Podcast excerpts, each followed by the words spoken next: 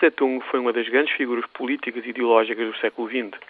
Liderou uma duríssima campanha de guerrilha, fundou a República Popular da China há 60 anos e propôs uma ideologia que arruinou o seu país.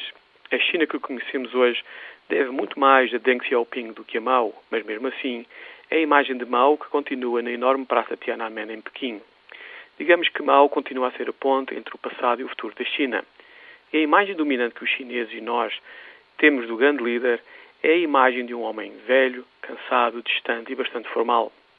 Mas na província de Yunnan está a ser construída uma estátua muito diferente de Mao Tse-tung. A estátua terá 32 metros de altura quando ficar concluída.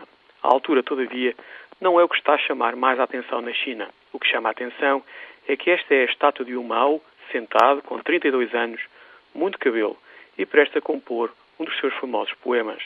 O debate à volta desta nova estátua do antigo líder chinês promete ser muito interessante.